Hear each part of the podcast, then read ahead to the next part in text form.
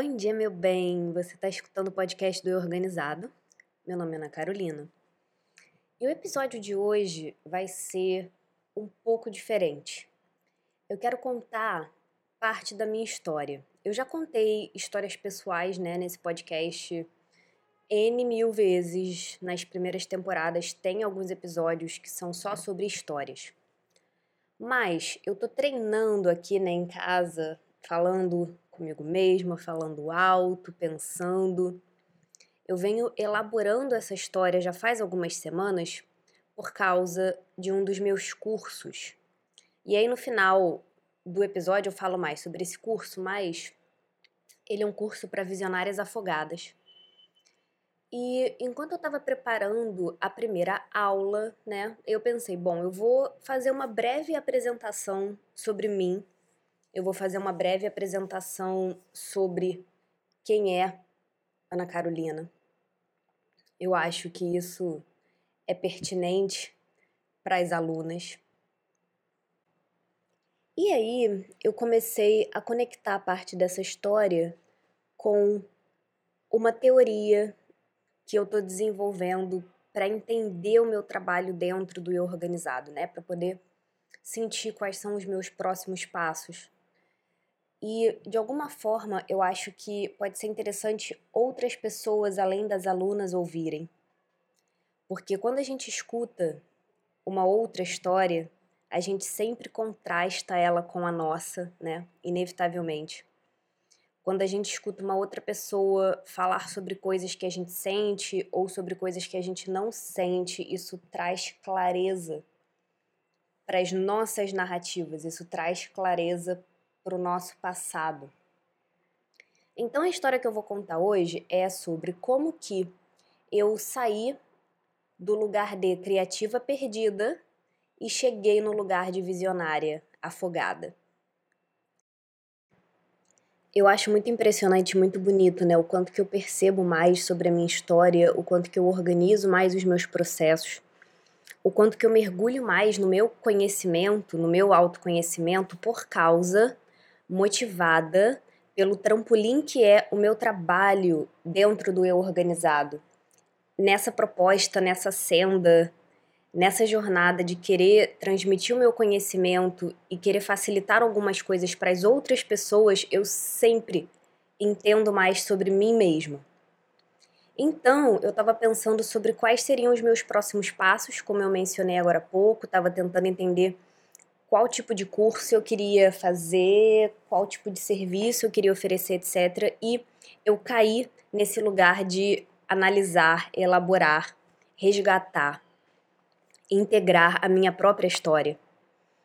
E eu espero que esse podcast seja um convite para você integrar mais as suas histórias, para você relembrar, dar voz e permitir que as suas versões passadas ocupem um pequeno momento do presente com essa grande vantagem que é o olhar para trás depois que a situação já passou, né? Olhar para trás com perspectiva. Esse é um presente muito bom. Eu vou começar a história, né, dando aquele breve resumo cronológico. Eu comecei a fazer faculdade aos 19 anos e eu me formei aos 25. Então, foram seis anos de faculdade. Várias coisas, né, incluindo greve, N coisas, atrasaram a finalização. Então, ao invés de fazer quatro anos de faculdade, eu fiz seis. E na época da faculdade, por mais da metade da minha vida, né, daqui a dois meses, na época da gravação desse podcast, eu vou fazer 30 anos. Por mais da metade da minha vida, eu ocupei esse lugar de criativa perdida, que para mim é um lugar de muitas ideias e pouca execução. Para mim, esse lugar de criativa perdida profundamente determinou o que me levou para o lugar de visionária afogada. Então, eu vou contar como foi esse tempo de criativa perdida, vou contar o período de transição e eu genuinamente sinto que eu saí do lugar de visionária afogada do meio do ano passado para cá, do meio de 2019 até agora o meio de 2020. E com certeza esse freio, né, que está sendo 2020 na nossa vida, esse freio da pandemia que me obrigou a ficar em casa, me convidou a ficar em casa o tempo todo, isso também está ajudando, isso também está contribuindo positivamente para que eu não volte para o lugar de visionária afogada. Para mim, nessa época da faculdade, né, como eu estava dizendo, a grande coisa que caracteriza uma pessoa criativa que é perdida é a desproporcionalidade entre quantas ideias a pessoa tem e quantas ideias a pessoa executa. É um abismo assim gigante entre a teoria e a prática. Olhando para trás hoje em dia, eu consigo entender que todas as ideias que eu tive e que eu comecei a botar em prática de alguma forma, né? Elas fertilizaram a terra. Então vamos com essa metáfora, vamos começar aqui eu e você partindo dessa metáfora de fazer um jardim, de cuidar da terra. Quando eu era criativa perdida, eu semeava muitas ideias, mas eu não nutria essas ideias o suficiente para ver elas darem frutos, para ver elas darem flores ou para ver elas darem folhas.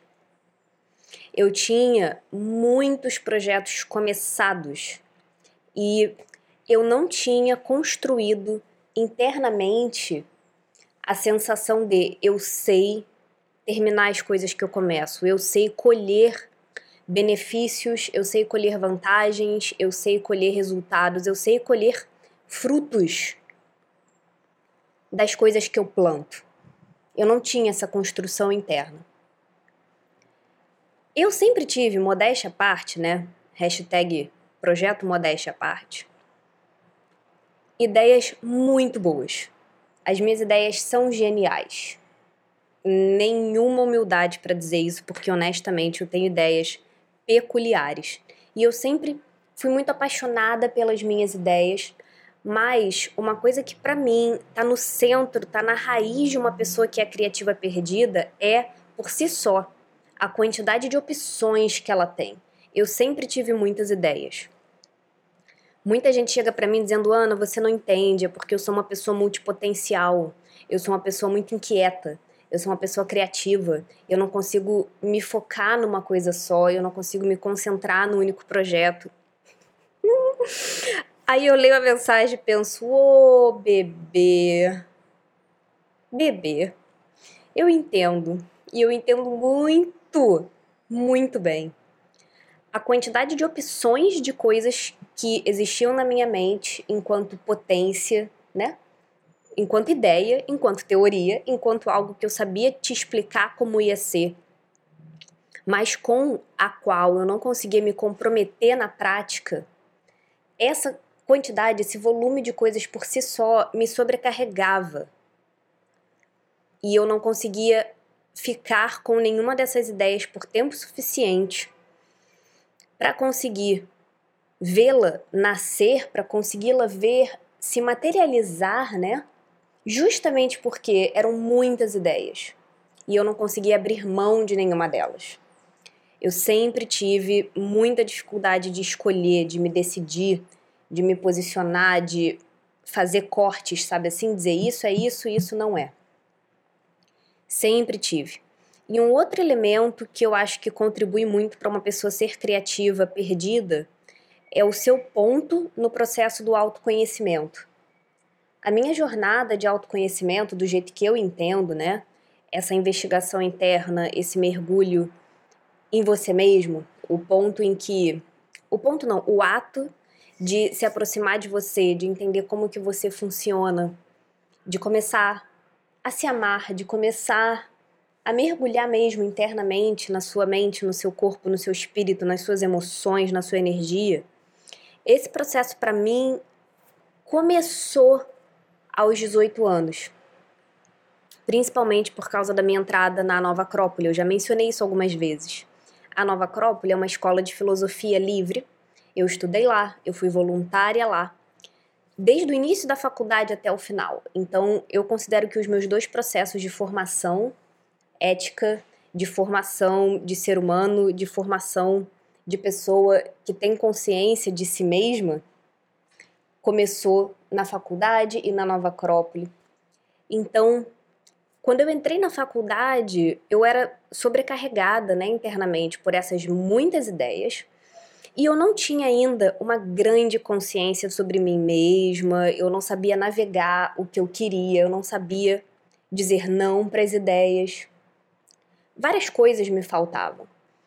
Eu tenho a tendência a acreditar que a maioria das pessoas criativas perdidas são jovens, mas eu não acho que isso seja uma regra, porque vários desses elementos independem muito de idade. Eu conheço pessoas jovens que, com muito menos idade do que a minha na época, já tem muita consciência, já tem muita desenvoltura, domínio, sabe articular a si mesma, sabe? Tem gente com muito mais idade que não sabe.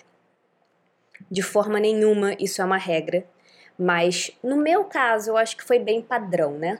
Eu comecei a trabalhar aos 17, 18 anos, não precisei trabalhar antes disso, e eu tive vários bicos, vários empregos temporários, desde o início até o final da faculdade, eu não precisava arcar com as minhas contas, né, com todas as minhas contas, usava o dinheiro para as outras coisas.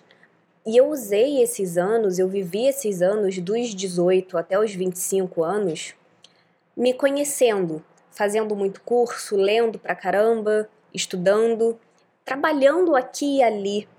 Mas dos 25 para os 26 anos teve uma quebra extremamente radical. E eu acho interessante você olhar para trás e lembrar das idades, né? Eu sou uma pessoa. Uau, Ana, isso é zero surpresa, eu sei. Eu sou uma pessoa muito prática, muito metódica, muito do mundo, muito das coisas. Eu adoro uma análise, eu adoro uma retrospectiva cronológica com os anos, assim, sabe? Em 2000 e tal eu tinha tantos anos e aí levei tantos anos fazendo isso. Meu Deus, que tesão.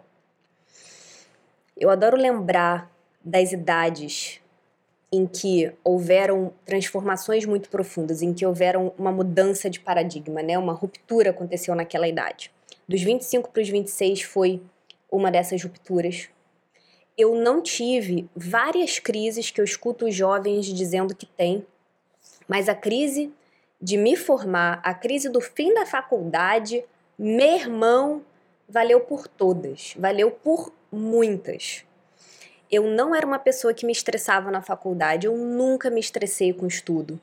E eu acho que eu já falei isso aqui algumas vezes, né? Na escola eu não era uma boa aluna, eu nunca fui de tirar nota alta, eu nunca me importei muito em correr atrás das coisas que não faziam sentido para mim. Eu também nunca trabalhei dentro de uma empresa. Todos os meus trabalhos, desde o início até o fim da faculdade, foram autônomos, foram bicos. Eu até trabalhei dentro de deixa agora eu tentar lembrar, três lugares que eram tipo firmas, que eram um lugar fora de casa para onde eu ia, né? Mas eu tenho um registro na minha carteira de trabalho de dois meses, em que eu fui contratada por dois meses para dar aula num cursinho de inglês. Mas eu nunca me adequei, eu nunca conseguia, assim, me motivar para trabalhar desse jeito corporativo tradicional. Também nunca precisei. Eu tenho N mil privilégios e tenho completa consciência deles. Sou grata por eles. E por que, que eu comecei a falar isso? Peraí, que agora eu me perdi. Ah, sim, lembrei.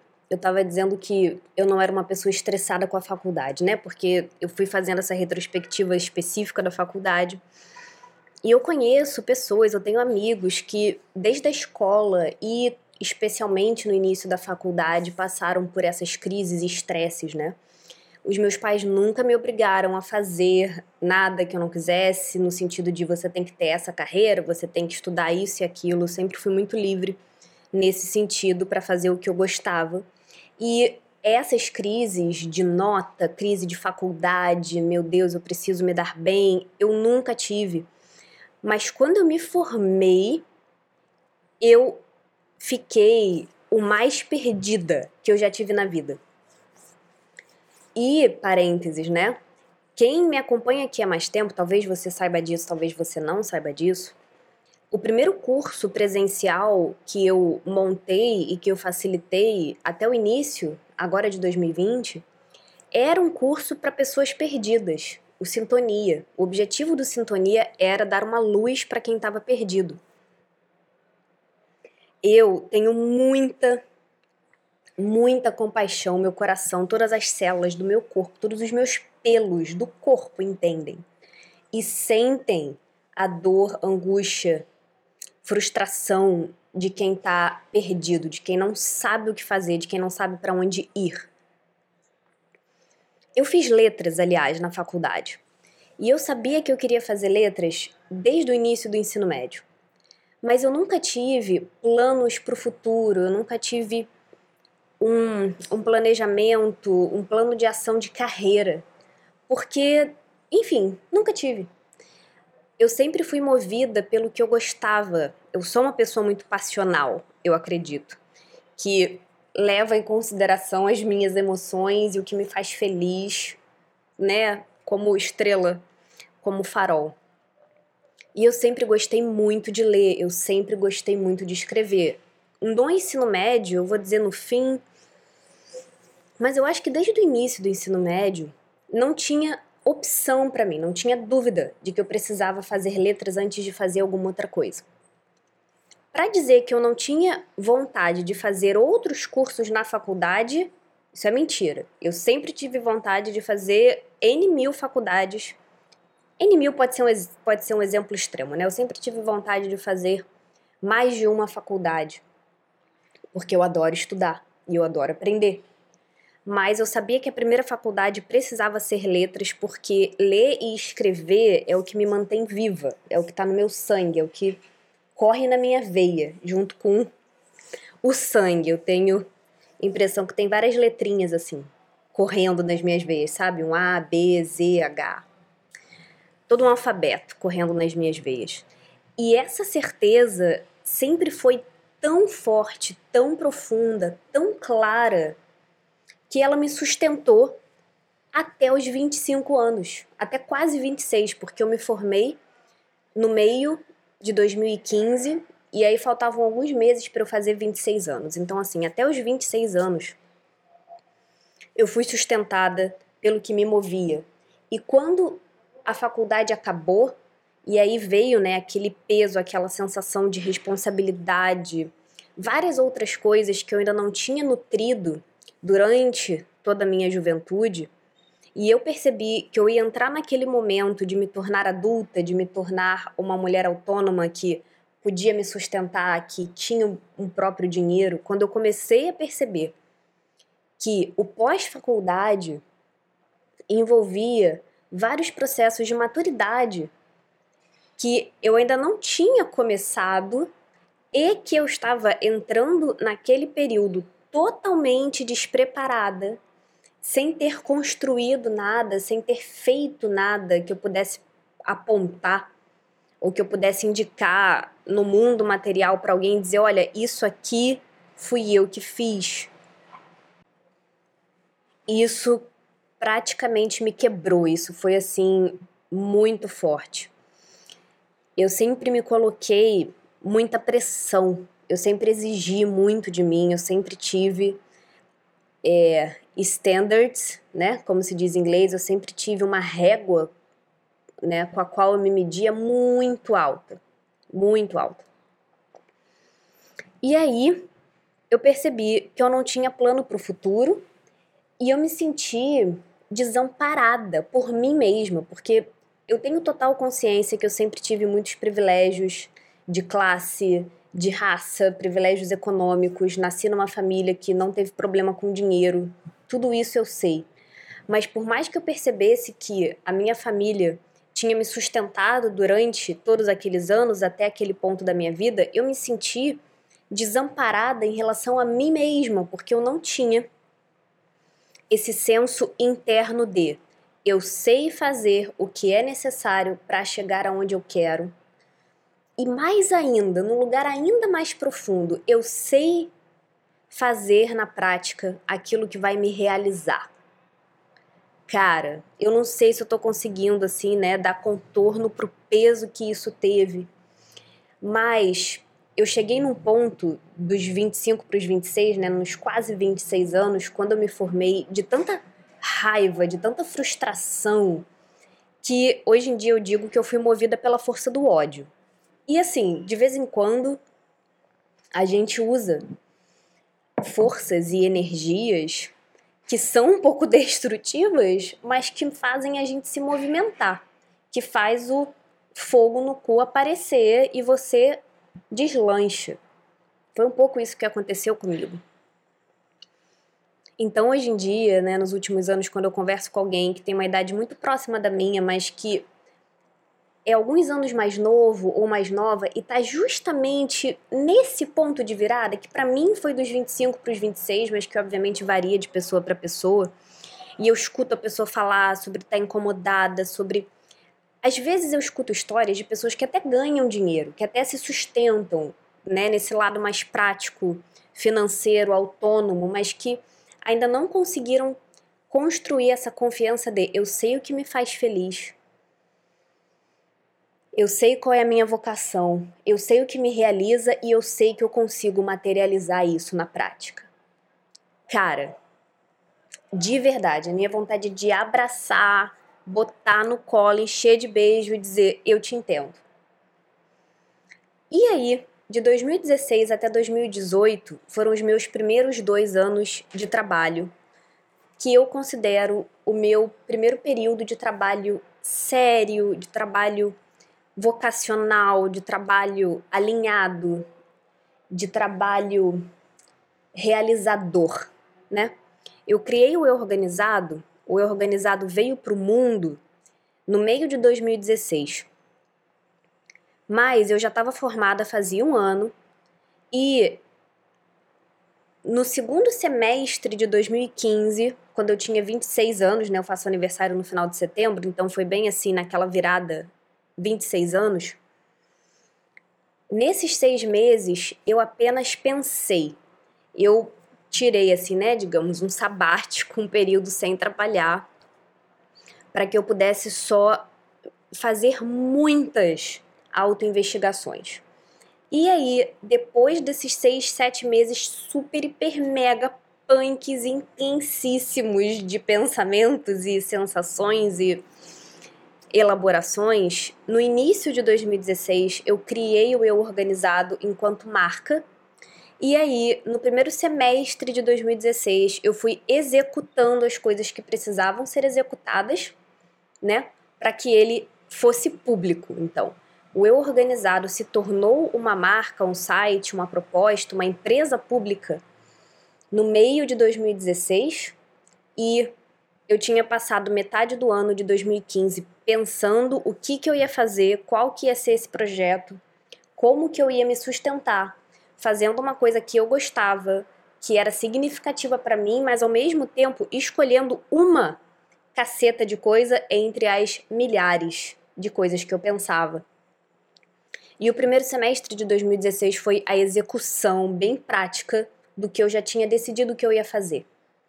Eu me comprometi com essa ideia do eu organizado de um jeito que, sinceramente, eu nunca me comprometi com mais nada na vida. Eu digo isso para algumas pessoas, eu não sei.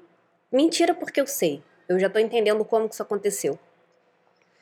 O que eu quero dizer é, eu me surpreendo com o quanto que o eu organizado como é que se fala, com quanto que ele durou, sabe? No final, no final não. A gente tá no meio de 2020. Daqui a um ano, no meio de 2021, o organizado vai fazer cinco anos.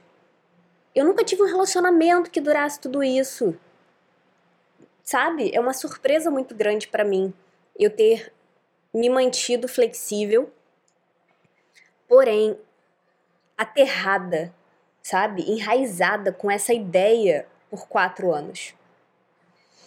Com tudo isso, eu quero dizer que, de 2016, desde o início de 2016 até o meio de 2018, por dois anos e meio, eu trabalhei sem nenhuma pausa.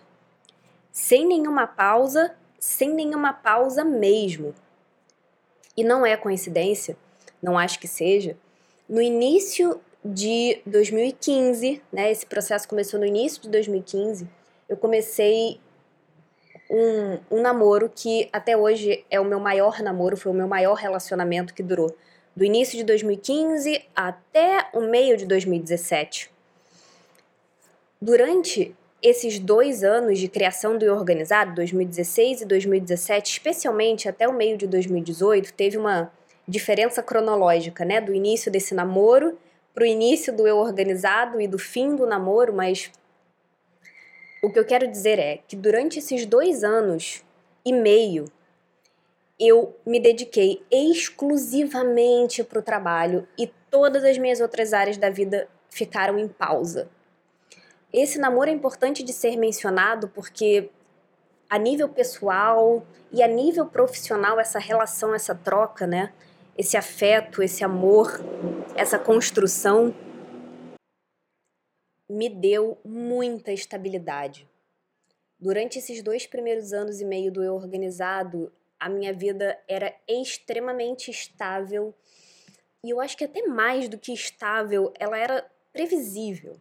Era ela, ela era, inclusive um pouco, um pouco morna nesse lugar, porque eu literalmente sentia que eu precisava parar de dar atenção para todas as outras coisas, para que eu pudesse ficar na minha ostra, para que eu pudesse ficar na minha na minha casca, sabe assim, na minha casinha de tartaruga e pudesse finalmente construir alguma coisa do zero que fosse o mais grandiosa possível e que vivesse à altura da minha ideia.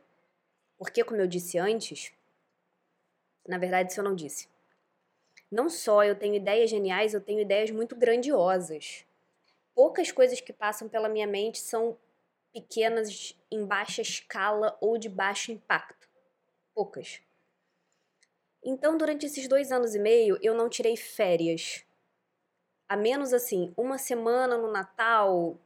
Se eu parar, né? Eu não tenho isso contabilizado, mas sei lá, em dois anos e meio, talvez tenham tido dois meses distribuídos ao longo desses dois anos e meio sem nenhuma pausa. E novamente eu tenho consciência dos meus privilégios, eu fui cuidada, eu fui sustentada, o meu dinheiro não precisava ir completamente para pagar as contas da casa, etc. Mas também porque eu sabia que esses privilégios existiam, eu me dediquei para o trabalho de um jeito que passou do meu limite, de um jeito que passou do meu limite total. Mas quando eu conto essa história, e eu contei para algumas pessoas, para algumas amigas, mulheres empreendedoras que de alguma forma estavam contando as suas histórias, aí eu contei a minha, eu não me arrependo. Por quê? Hoje em dia, olhando para esse período de 2016 até o meio de 2018, eu entendo que em algum lugar eu estava dedicando esses anos para provar para mim mesma que eu conseguia terminar as coisas que eu começava. E, apesar de hoje em dia eu não pensar mais desse jeito, eu sentia que eu precisava compensar o tempo perdido. Então, durante esses dois anos e meio, eu tirei de dentro para botar para fora com quase nenhuma preocupação com o que eu estava botando para dentro de mim. É importante fazer esse contraste porque eu contei para você que dos 18 aos 26 anos, eu tive vários bicos, né? Assim, vários bicos, vários trabalhos autônomos, informais. Nunca fiquei sem trabalhar, mas eu não estava interessada em trabalho. Eu estudei muito, eu li demais, eu pensei pra caralho. Bom, teve o trabalho voluntário da Nova Acrópole junto com a faculdade e junto com os meus empregos, que sim, também era um trabalho, era uma forma de criação, uma forma de execução de coisas. Então, sendo justa, foram seis anos sim de muito trabalho, mas eu já estava me sentindo prestes a explodir quando eu cheguei aos 26 anos. Eu tinha acumulado tanta coisa dentro de mim que é quando você vai gozar, você chega um ponto que você precisa botar para fora, você goza, você grita, você precisa externar aquilo que está crescendo, está se acumulando dentro de você. E nesse processo de botar o meu conhecimento para o mundo, de fazer as coisas do meu jeito, de apostar na minha ideia, de executar a minha ideia. Parênteses, eu tive muita ajuda do meu ex-namorado, muita, muita ajuda na criação do eu organizado, mas eu fiz a maioria das coisas depois que a gente terminou, eu toquei sozinha, então de um jeito amplo, o eu organizado sempre foi feito por mim, com essa colaboração muito essencial, muito especial dele no início, né? Fecha parênteses. Nesse processo de colocar o que eu tinha acumulado durante toda a minha vida, né? Porque aos 26 anos eu tinha toda a minha vida como história. Quando eu fui colocar isso para fora, eu fiz isso de um jeito tão tão focado, de um jeito tão cego para todas as outras áreas da minha vida, que eu me exauri. E aí é uma sensação, né, quando eu me lembro de como eu me sentia, eu me sentia cansada, eu me sentia tipo aquele negócio de mágica em que o mágico ou o palhaço vai tirando um lenço colorido e a coisa nunca termina, nunca acaba. Eu entrei numa obrigação de sempre produzir. E quando eu paro para pensar em toda a minha história, quando eu paro para pensar em tudo isso que eu te contei, eu entendo que eu tive motivações internas que determinaram a minha atitude. O que acabou acontecendo como um efeito colateral ruim, que também fazia parte do caldeirão, que estava junto da poção do mesmo jeito, eu percebo hoje em dia, eu tinha crença e eu tinha sensação que eu não ia ter valor nenhum se eu fizesse nada. Se eu não produzisse, se eu não colocasse tudo aquilo que eu sabia, todas as minhas habilidades para jogo, e se eu apenas ficasse um tempo que eu considerava um tempo muito grande sem produzir. Hoje em dia eu entendo isso muito melhor porque também já tenho alguns anos fazendo isso, né? Mas no início em especial a sensação era muito forte e era praticamente incontestável. Se eu passasse três, dois meses sem trabalhar, sem produzir, sem publicar conteúdo para marca, sem melhorar as N mil áreas que uma pessoa que tem um negócio online precisa de tempos em tempos nutrir e melhorar, eu não ia ter valor. Eu descobri em mim nos últimos anos, para quem não sabe, caso você não saiba, eu sou formada em Teta Healing, sou terapeuta de Teta Healing também. E nesses dois últimos anos eu percebi que o meu valor, a minha sensação de ser amada, de merecer amor, estava completamente costurada na minha produtividade. Por que, que eu estou dizendo tudo isso? Porque sempre tem um motivo válido para a gente fazer o que a gente faz. Eu quero que você considere isso em relação à sua vida também. Todas as nossas atitudes, por mais que no fim elas também sejam um pouco desvantajosas, por mais que a gente sofra por causa de algo que nós mesmos fizemos, ainda assim as coisas estão misturadas, a vida é cheia de nuances, né? Não tem essa coisa de 880 preto no branco.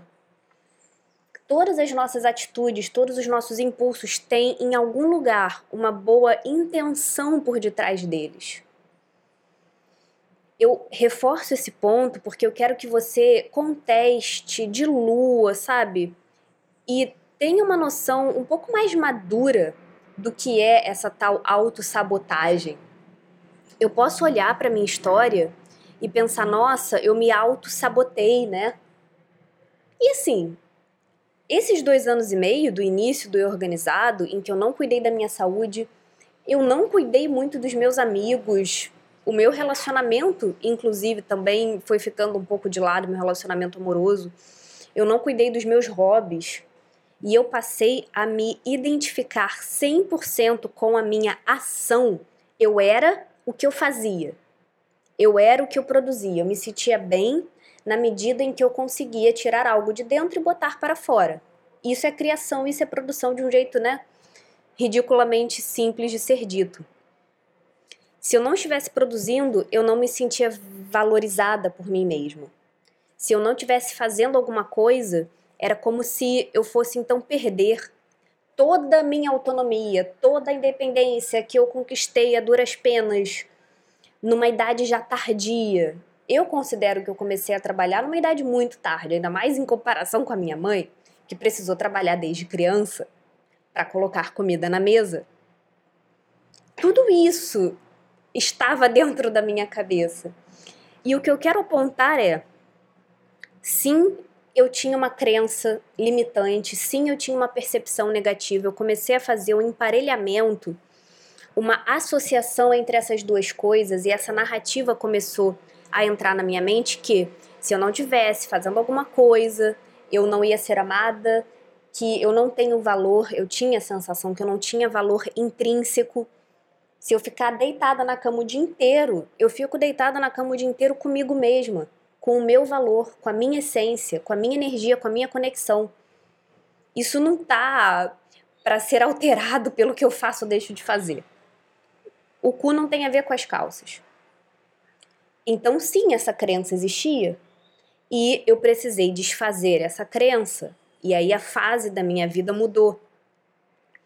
Mas existe um conjunto de motivos que me fizeram chegar nesse lugar, que fizeram essa fase de dois anos e meio de trabalho ininterrupto, desbalanceado existir. E esses motivos fazem sentido. É a minha história, é o que eu vivi. Eu estava tentando melhorar, eu estava tentando. Nem sei assim qual é a palavra, né? Eu estava tentando fazer parar de doer o que estava doendo na época da melhor forma que eu sabia, com o conhecimento que eu tinha. E eu acho que isso é o que a gente sempre está fazendo, a gente está sempre mudando de fases. Indo para a próxima com o máximo de consciência que a gente acessou. Eu duvido que qualquer pessoa tenha uma fase futura sem nenhuma crença limitante, desprovida de dificuldades, desprovida de limitações, mas você precisa separar o joio do trigo. E você precisa ser uma pessoa madura. Eu já disse isso, repito. A melhor definição de maturidade que eu já ouvi é: maturidade é quando você segura duas verdades opostas que em alguma medida parece que se contradizem, que se eliminam uma em cada mão e você consegue segurar as duas verdades ao mesmo tempo e estar ok com o fato de que elas são contraditórias. Eu consegui nos últimos anos acessar esse lugar de maturidade de olhar para minha história, relembrar o que, que aconteceu, dar lugar de fala para mim mesma. Porque enquanto eu estava sentindo todas essas coisas, sentindo a pressão de ser produtiva, sentindo a pressão de ganhar o meu próprio dinheiro e sentindo a pressão de conseguir dizer, mano, eu fiz uma coisa da qual eu tô muito orgulhosa. Eu me realizei muito com isso. Quando eu estava sentindo isso, eu não sabia o que estava por vir. E conforme eu fui entrando muito, muito dentro dessa floresta, desse caminho, eu cheguei num lugar de desbalanço. Não sei se essa palavra existe. Foda-se. Cheguei num lugar de desequilíbrio, que era um desequilíbrio totalmente diferente do primeiro. E vida que segue. Bom, para encurtar a história, o que aconteceu do meio de 2018 até o início desse ano? Eu tomei várias atitudes e a vida começou a me apresentar várias questões de ordem pessoal. Digamos assim, para mim, o que a vida me permitiu pausar desde o início de 2016 até o meio de 2018 para que eu pudesse ter disponibilidade, disposição, paciência para cuidar do meu trabalho. No meio de 2018, ela falou: Bora lá, Ana, chegou a hora. E a minha atenção foi requisitada para minha vida pessoal, para minha vida afetiva, para minha vida romântica, para minha saúde, para minha realização pessoal fora do trabalho, pelos meus amigos, pela minha sexualidade, por muitas e várias coisas que estão dentro do guarda-chuva vida pessoal. Eu faço essa diferença por questões didáticas, né? Vida profissional, vida pessoal. Então, no meio de 2018, começou o que eu entendo como sendo a grande segunda, a segunda maior ruptura da minha vida. Mentira, terceira. Vamos botar que tem três grandes momentos de transformação muito importantes para mim. Dos 18 para os 19 anos, que foi quando eu comecei a faculdade, comecei a estudar na Nova Acrópole. Dos 25 para os 26 anos, quando eu me formei, me desliguei, me afastei da Nova Acrópole, comecei a trabalhar. E dos 27 para os 28 anos. Cara, dos 28 anos, né, dois anos atrás, até o início desse ano, até o meu próximo aniversário, que é em setembro, aos 30, assim, não vou nem entrar no mérito do que aconteceu, porque realmente poderia ser todo um outro episódio, porque aí eu acho que é exposição demais. Mas também nada contra, né? Eu posso elaborar um pouco esses processos e qualquer dia criar assim uma história que é uma versão pública amigável, permitida, liberada pela diretoria e compartilhar ali com você. Eu só sei que dos 28 até agora os 30 foi a terceira grande transformação, a terceira grande fase de ruptura de muita coisa caindo por terra, aquela carta do tarô da torre, né? Assim, a coisa é chacoalhada, a estrutura, a edificação, o monumento cai e você precisa se transformar e entrar em contato com várias sombras, com várias coisas que estavam escondidas. E, inevitavelmente, o que acabou acontecendo, para finalizar também a história, é que porque eu passei esses dois anos e meio com dedicação exclusiva para o trabalho, construindo esse lugar interno de autoconfiança, de autonomia, de independência, de foco, de prioridade, de constância, de cultivo com as minhas ideias, 2018 me puxou pelo pé e eu tive dois processos de burnout.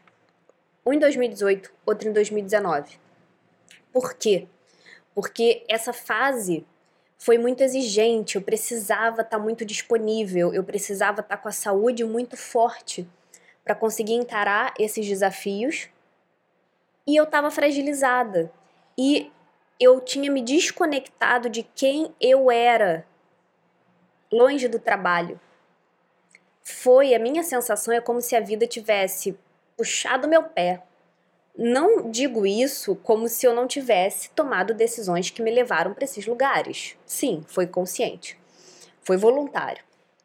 O que a vida fez, né, foi, talvez numa metáfora um pouco mais realista, me apresentado várias portas, né? Me apresentado várias portas pelas quais eu podia entrar, pelas quais eu podia passar para ver o que tinha do outro lado. Eu escolhi passar, eu escolhi entrar naquela porta.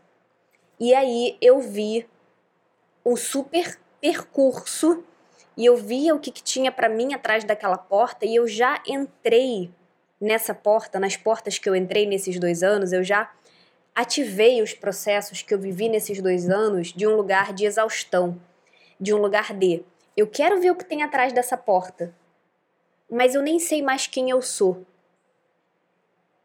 Quando a minha identidade, quando o meu valor começou a ser equiparado com o meu trabalho, a coisa começou a fuder de um jeito muito sério. Foi ladeira abaixo, como se dizem. Eu não fui diagnosticada por nenhum profissional, nenhum psiquiatra, nenhuma psicóloga. Ninguém disse que eu tive burnout, mas é um entendimento que eu tenho intuitivo, pessoal. Eu digo com essas ressalvas porque eu sei que existem muitos profissionais que podem ajudar a nossa saúde, que podem ajudar a nossa mente, as nossas emoções, energia, espírito, tudo, etc. E eu tive muito apoio. E enfim, finalmente, depois de muitos altos e baixos, do meio do ano passado para cá, eu consegui existir dentro da minha profissão, existir dentro do meu trabalho com um senso de identidade autônoma, com um senso de valor interno desassociado do meu trabalho. E me resgatei, né? Esse movimento, esse lugar de sair de uma visionária afogada para novamente cuidar da minha vida pessoal sem parar de trabalhar, porque eu não parei, né? Eu me dei férias, eu me dei muitas pausas, mas quem me segue aqui sabe, se você tá me ouvindo já faz um tempo, você sabe até de quais processos eu tô falando, porque foi isso, eu não parei de trabalhar, eu não eu não botei o eu organizado na gaveta em nenhum momento. Então, eu continuei trabalhando, ultrapassando todos os meus limites. Se você me segue aqui há mais tempo, você sabe a quantidade de vezes que eu fiquei doente de 2018 2019. Muitas vezes. E eu não queria abrir mão de um trabalho que me dava muita realização, alegria e satisfação, mas eu precisei lidar com muitas questões pessoais, questões emocionais, questões de crescimento, de transformação interna mesmo, que não tem nada a ver com o meu trabalho. E tudo isso ficou too much, tudo isso ficou peso demais. E aí eu adoeci, e aí eu tava com essa sensação de, nossa, eu tô tentando fazer essas transformações pessoais, a vida tá me pedindo, a vida tá me oferecendo a oportunidade de olhar para essa parte de mim mesma que é íntima, que é pessoal, que não tem bulhufas a ver com o meu trabalho e eu tô muito cansada para sequer fazer isso. Como que eu consigo liderar as minhas transformações pessoais? Como que eu consigo me conhecer? Como que eu exploro os meus nós emocionais? Como que eu desbravo novos níveis de consciência, de desenvoltura, de domínio, de acolhimento comigo mesma, sem parar de trabalhar, mas ao mesmo tempo sem voltar para esse lugar de eu sou o que eu faço? É uma puta pergunta do caralho, né? E aí, essa parte da história é um pouco mais recente. Do meio do ano passado até agora, nesse último ano, eu estou consistentemente com uma organização de vida, com uma organização de trabalho que me permite existir fora do que eu faço. Eu consegui me desassociar, eu quebrei esse emparelhamento de então eu sou o que eu faço, então se eu não produzir, eu não valho nada, etc. E ao mesmo tempo a minha vida pessoal chegou num lugar de mais estabilidade do que tinha sido em 2018, 2019. Desde abril do ano passado eu tô morando sozinha. Eu passei seis meses em Portugal de 2018 até 2019. E morar sozinha é uma das coisas que mais me trouxe essa possibilidade, né, de me encontrar, me conhecer, me centrar, me enraizar, viver a minha energia de um jeito que me nutrisse. Foi absolutamente essencial para que eu encontrasse uma forma de existir, de coexistir com o meu trabalho e com a minha vida pessoal de um jeito bem mais fluido, de um jeito bem mais temperado, trabalhando sim, mas ao mesmo tempo não trabalhando quando eu não quisesse.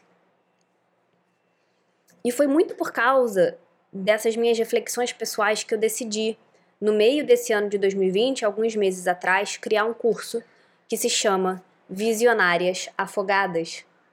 Eu estava preparando a primeira aula da segunda turma, que começou semana passada, da data dessa, dessa publicação desse podcast.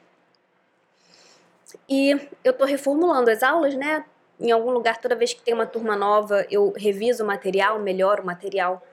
E aí eu incluí essa parte de apresentação, que obviamente não foi profunda quando eu estava dando a aula. Eu achei que fazia mais sentido fazer um podcast só sobre isso, porque olha a quantidade de tempo que eu estou aqui falando sobre mim mesma, mas agora eu sinto que eu posso ajudar, que eu posso contribuir, facilitar, esclarecer, apoiar de um jeito muito mais profundo quem está nesse lugar de visionária afogada. Você não precisa, e essa elaboração, né, é bem mais recente, assim, faz um ano que eu estou construindo, entendendo, narrando esses processos para mim mesma. Essa é a proposta do curso. Você não precisa abrir mão das suas grandes visões para cuidar de você. Visionárias também descansam. Visionárias também se dão tempo para chorar. Visionárias também se dão tempo para curtir a fossa e para desbravar as questões emocionais que todo mundo tem. E que mulheres, por causa de mil fatores, né, sociais construídos, etc., eu acho que tem ainda mais. Se você quiser mais informação sobre esse curso, está na descrição. Caso você esteja ouvindo no Spotify ou no iTunes, está na descrição do episódio. Se você estiver ouvindo no meu site, é só você clicar na aba curso na navegação. E uma coisa que eu disse para as alunas na primeira aula, já concluindo aqui essa conversa, é que o mais importante para o curso dar certo, para esse curso, para as alunas que estão nesse curso, o mais importante para o curso dar certo é você estar em paz com o fato que, por enquanto, você está no lugar de visionária e afogada. E que você teve os seus motivos para estar aqui. Você teve os seus motivos para tomar as decisões que você tomou que te trouxeram para essa realidade. Pode ser que você não esteja no lugar de visionária afogada, pode ser que você seja uma pessoa criativa, um criativo que está perdido que está perdida. E também tiveram motivações, existiram ímpetos, existiram razões muito válidas para você estar no lugar de um criativo perdido ou de uma criativa perdida. Não luta, não desvalide-se não parte do princípio que você está errado, que você está errada. Existem muitas narrativas internas de degradação que podem existir quando a gente faz corpo duro com nós mesmos. Você precisa entender que você pode aceitar as suas decisões anteriores e buscar mudanças ao mesmo tempo. Você não precisa escolher ou eu me acolho, ou eu me entendo, ou eu mudo. Se eu me acolher, então eu vou virar uma pessoa encostada. Se eu precisar buscar uma transformação, eu preciso me chicotear, eu preciso me tiranizar. Não. Você pode dar pequenos passos possíveis sem se machucar. Eu li uma frase muito maravilhosa no Instagram semana passada ou retrasada que dizia: Não tem problema sentir. Você não precisa parar de sentir o que quer que você esteja sentindo. Você precisa parar de aceitar o que te faz mal.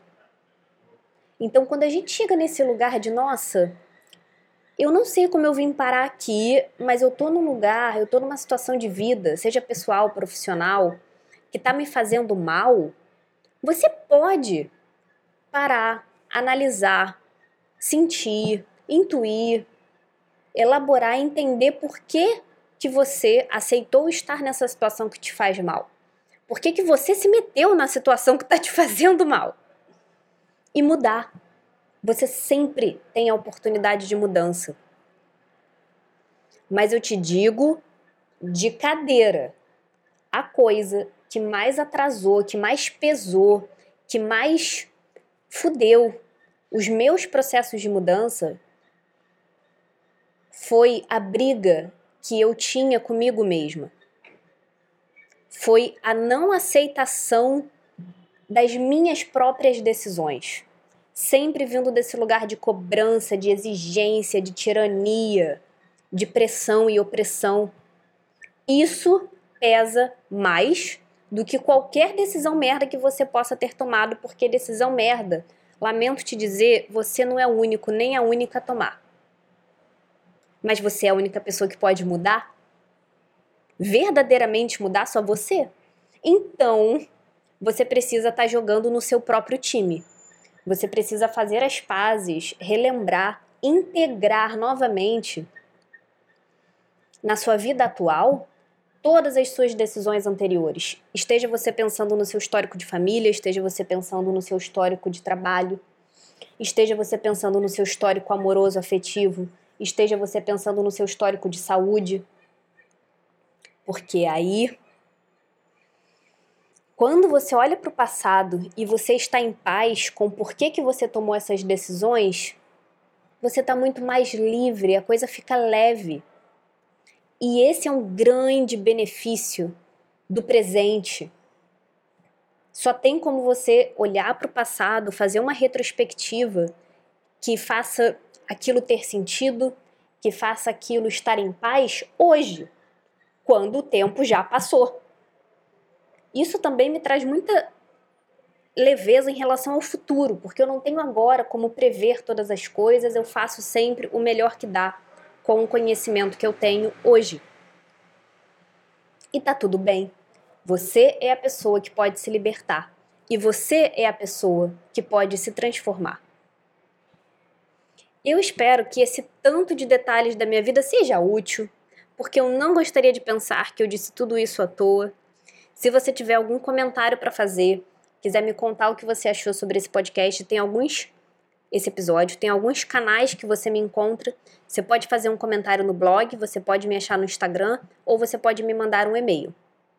O meu e-mail é ana@euorganizado.com e o meu nome no Instagram é euorganizado com.